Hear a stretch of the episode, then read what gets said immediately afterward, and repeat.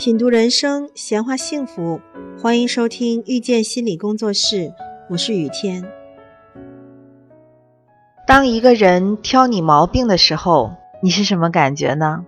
比如有人说你自私，视野不够高，心胸不够开阔，情绪管理有问题等等，你会认同他的说法吗？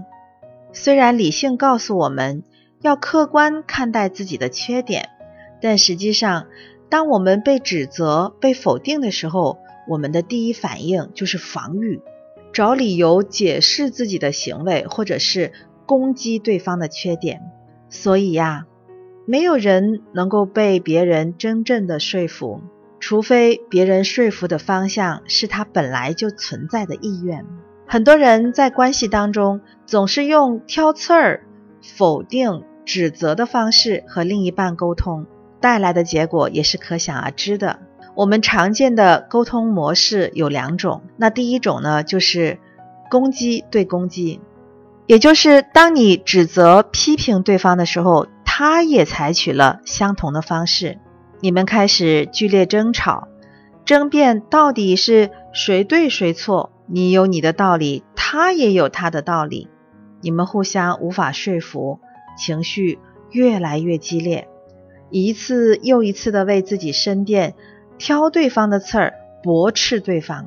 语言成了你们的武器，你们越来越疏远，越来越感受到不爱对方。直到有一天，你忽然意识到，原来你们此刻的疏离和冷漠，都是来自内心的委屈和不甘，这导致了你们从相爱走到了不爱。那第二种常见的沟通模式呢，就是攻击对回避。当你指责、批评对方的时候，他采取了逃避的模式，拒绝和你争吵，也不会回应你。这可能是他从小就不擅长情感表达，喜欢沉默；也可能是他发现你们每一次都争吵，这很无趣、很无聊，所以他逐渐的变得沉默；还有可能是他在用沉默的方式惩罚你。报复你用锋利的情绪伤害他的行为，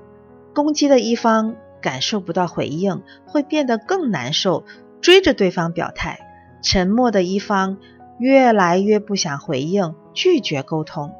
两个人在感情里变得越来越累，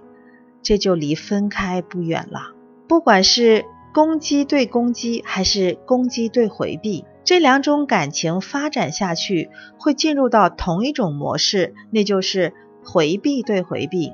也就是两个人都不想和对方说话了，对另一半失去了情感寄托，不再爱对方了，彻底变得失望。当感情出现这种冻结状态的时候，就是分手、离婚的信号，距离感情的结束只有一步之遥了。